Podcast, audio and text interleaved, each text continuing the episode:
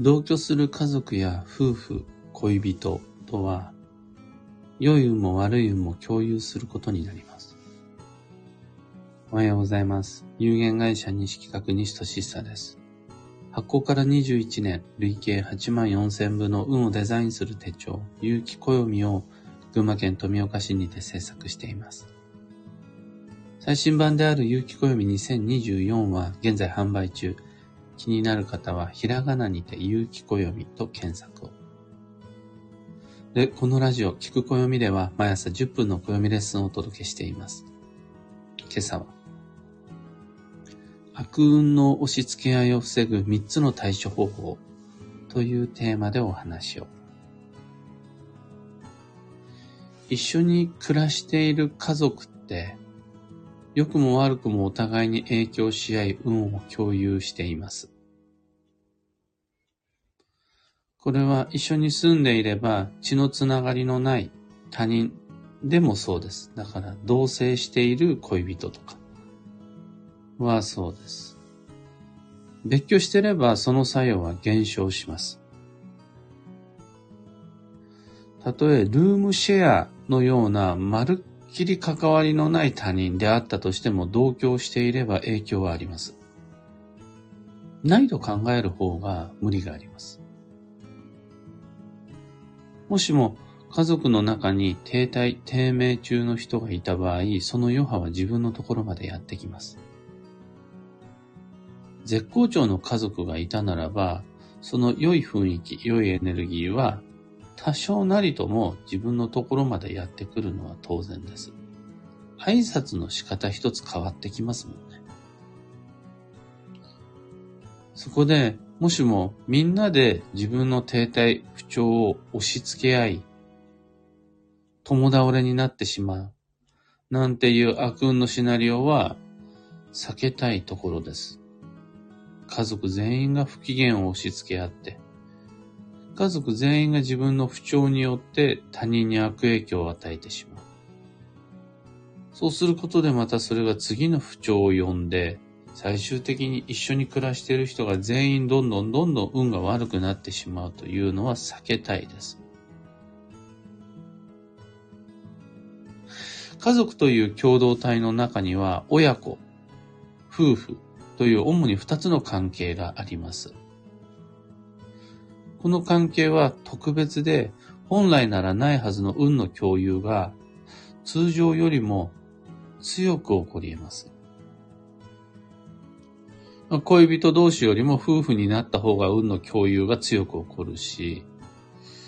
親子の関係性っていうのは一緒に暮らしていることで、それこそどっちかが熱を出したらどっちかも合わせて熱を出すぐらい強烈な運の共有が起こり得ます。良い方でも起こるので、良くも悪くも分け合い、良くも悪くも引っ張り合うのが、一つ屋根の下で家族と共に暮らすということです。これ別居していると全然変わってきます。このルームシェアとは全く異なる運の関わり合いを持つのが親子であり夫婦という関係です。特別強い引き合い惹かれ合いがあります。ただ、義理の家族も含めて、そこに親子という関係性が成立していた場合、運の調整は比較的楽です。親は子に対して運を分けてあげられるし、子供は独立自立によって相互関係の作用を制御することができます。例えば、あの、同居する家族間の中で、子供の運が悪い。子供が停滞している。その余波を自分が受けてしまうということであるならば、実は親が直接子供に対して自分の運を分け与えてあげることができるので、お父さんお母さんが健やかであること。お父さんお母さんが運が良い人であること。これによって子供に間接的まあ直接的って言ってもいいかな。アプローチすることができます。一方子供が親から悪い影響をもらってしまって自分の馬で停滞しちゃってるっていう現状があった場合に、その子が独立自立することによって相互作用、共倒れを防ぐことができます。まあ、要は一人暮らししちゃいなよとか、その家出て行ってしまえば、ある程度はそれ、作用を防ぐことができます。問題は、一つ屋根の下で暮らす夫婦間で運を共有している場合です。まあ、運を共有せざるを得ない夫婦間に問題が起こった場合。これ、基地を共有してるんだったら相乗効果になって良いんですが、悪い運を押し付け合い、共依存しちゃって、どんどんどんどん二人して低迷している場合は、注意が必要です。自分に問題がなくても、押し付け合いからの友倒れが相手きっかけの原因で全然起こり得るのが夫婦なんですよね。で、やっぱ夫婦間って離婚しちゃえばいいじゃんっていう簡単に言える問題ばっかりじゃないし、離婚ってめちゃくちゃエネルギーがいると。いうわけで、さてどうしたもんか、この悪、負の悪の連鎖からどう抜け出すかってなった時に3つ対処方法があるので、これに関しては、比較的やりやすい。ことが多いので、ぜひお試しください。一つ目が、口座を分けること。つまり、金銭的な分別、自立独立。口座を分けるのは良いと思います。あと、善意の第三者による仲介。つまり、あの、外からの刺激を入れる。中で家族で回ってしまっている、夫婦で回してしまっている運に何かしらの客観的第三者とか、別に親戚とか、実家とかでもいいんですけど、もちろん弁護士とかでもいいし、友人とかでもいい。全員の第三者に仲介してもらうというのも、運の変な共有を押し付け合うを一回落ち着けることができます。ただ、最も効果的なのは別居だと思います。一つ屋根の下で暮らしているので、悪運の押し付け合いがよりはかどってしまうというのが現実。そうすると、なんなら週末ホテル暮らしでもいいです。あとは、昔から言われているのが、実家に帰らせていただきます。です。離席は不要、戸籍に手つける必要はないので、ああ、ちょっとは悪運押し付け合っちゃってるなって感じた時には、別居はめっちゃおすすめです。一応その手前に寝室を分けるっていうのがあるんですが、別居より寝室を分ける方が非現実的っていうパターンもあるんですよね。例えばワンルームの 1LDK で暮らしてるとかってなった場合。でそうすると、もう別居って、な、なんだろう、すごいネガティブな意味で言ってるわけじゃなくて、一時的に親子関係がいまいちとか、一時的に夫婦関係がちょっとお互いに元気がなくて調子悪いってなった時に、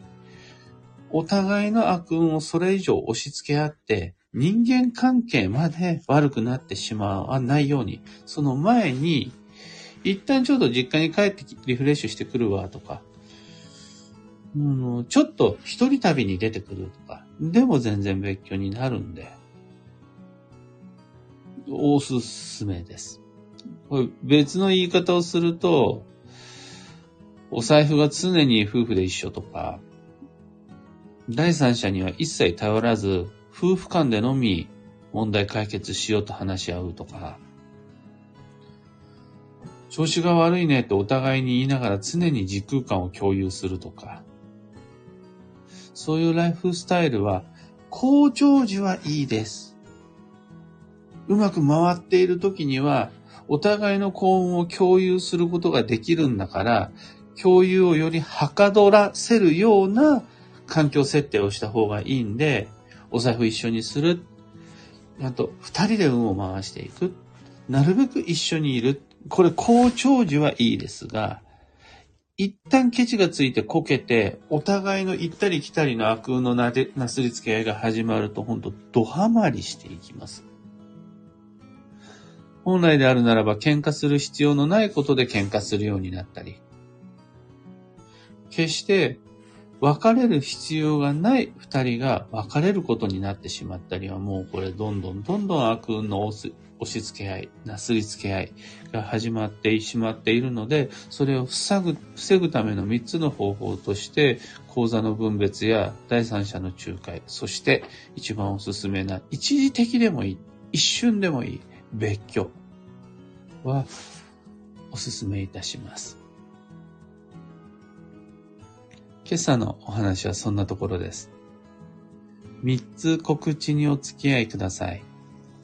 まず、明日2024年1月27日土曜日19時から群馬県桐生市のビキニ桐生文化会館小ホールにて新春暦読み2024を開催します。2024年の運勢と注意事項を暦を読み解きながらご紹介するという無料講座なんですが、まだお席あります。お友達を誘ってぜひご参加ください。ただ、お席の準備と、あともう一つ、受講していただくにあたって資料を配布するんですね。弊社が機関で立春立夏立秋立冬ごとに配布している西企画新聞とかっていうのをお渡しして、で、受講してもらうってなると、その、お席や資料の準備が事前に必要となりますので、無料講座ではありますが、ご予約が必要です。そういえばきっと席足りない、資料足りないっていうことがないはず。というわけで、お申し込みをお待ちしています。群馬、桐生は遠い、ちょっと夜は難しいという方、YouTube あります。YouTube での新春暦読みはもうすでに配信完了しているので、いつでも録画アーカイブをご視聴いただけます。そちらぜひご利用ください。次に、弊社創立35周年の記念イベントを東京都千代田区千代田プラットフォームスクエアという施設の5階会議室で開催します。2024年2月の10日11時からです。西金屋の35周年記念公演と、西俊久の旧性別運勢講座の2本立てです。休み時間を挟んで前半60分、後半60分でがっつりやります。料金は6600円。特典、豪華特典付きです。三つ目、最後のお知らせが、有機暦のオンラインサロンである運をデザインする暦ラボのお年玉企画、無料体験のお申し込みに関して、1月の31日までお申し込みを受けたまわります。その後、もうすでに体験は始まっていて、2月の29日までラボのメインコンテンツであるおむすびコンパス等のいろんな機能をご利用いただけます。特に、今回のそもそもの発端は、基地方位旅行計画を立てる上でみんな自宅を中心にどこが北でどこが東か分かりにくい。だったら、おむすびコンパス使ってもらえば一発で判定可能。ただ、おむすびコンパスは、オンラインサロンのメンバー限定で使ってもらえる機能。だったら、オンラインサロンみんなそれで無料体験してもらえれば、2024年の基地方位旅行計画をおむすびコンパスと共に立てられるじゃん。じゃあやっちゃおうっていうのがかけです。まだまだお申し込み受付しています。新春暦読みも35周年記念イベントもオンラインサロン無料体験も詳細とお申し込みはこの配信の放送内容欄にリンク貼り付けておきます。あと、最後に、これは業務連絡なんですが、有機暦のオンラインサロン、運をデザインする暦ラボのメンバーの皆様、毎週金曜日はオンライン旧星学講座です。この後は8時半から西企画式の旧星学をご紹介します。テーマが旧歯火星の育て方です。数の最高の9、色の最上の紫、自然最強の火という3つのこの強い強い要素を持つ旧歯火星をいかに育て伸ばしていくのか。目の付けどころと投資のしどころを具体的にご提案いたします。そちらアーカイブも残すので、朝ちょっと忙しいという方心配しないで、後でアーカイブ見てください。さて、今日という一日は、2024年1月26日、金曜日、満月。あと土曜保険を惜しまずに開封しましょう。大丈夫かな？今日の幸運のレシピは卵サンド。これはサンドイッチがちという意味です。具材は卵がおすすめです。最もおすすめです。その次にシーチキンがおすすめです。最後に、ああ、やっぱり聞こえなかったか。どこからが聞こえなかったろう。あ、もう最初から言おう。えーと、今日という一日は2024年1月26日金曜日、満月土曜牛の日。休息の1月の21日目。土曜は9日目。土曜の牛の日は、うなぎを食べられるラッキーデーではなくて、土曜の作用が強まる注意の日です。その注意の様は土曜のマビの真逆。土曜のマビだったらちょっとはリラックスしてもいいですよなんですが、その逆で土曜の牛の日は特に不安定の作用が強まるから気をつけてね。です。で、そこに満月の作用が良い方じゃない。満月の作用が打ち消してくれるじゃなくて、満月の作用が土曜の作用をさらに強めちゃっうだろうと。だから、今日は要注意日だと思います。というわけで、遅刻しそうな時は遅刻するという今月の言葉の次元爆弾を思い出し、あともう一つ、土曜保険を惜しまず開封していきましょう。今日の幸運のレシピは卵サンド。これはサンドイッチが吉という意味です。具材は何でもいいんですが、最もおすすめなのは卵です。その次にシーチキンとなります。最後に、今日のキーワードは、応用、現実に落とし込む。その心は、理想論は役に立たないので、こうあるべきとか、こうだったらいいなとか、こういう流れが最も望ましいみたいな妄想想像は一旦棚上げして、実際現場で今日の状況だったら具体的にどのようなことになり得るのか。っていう、その元にスケジュール立てていくのが基地です。自分にとって都合の良い展開に期待するもうその時点で確実にその流れ来ないから裏切られます。だったら、現実との折り合いを早めにつけちゃった方が楽になるし、あの、準備も言動も的をいるので、その方が、あ、よかったね、になる。おー、今日、土曜ですね。しっかり電波はあるし。ああ、土曜ですね。やだな。前半の、今日の本題の方はちゃんと聞いね。いやー、こんな時は、話す言葉もゆっくりにして、運を落ち着けていきましょう。お付き合いくださって皆々様ありがとうございます。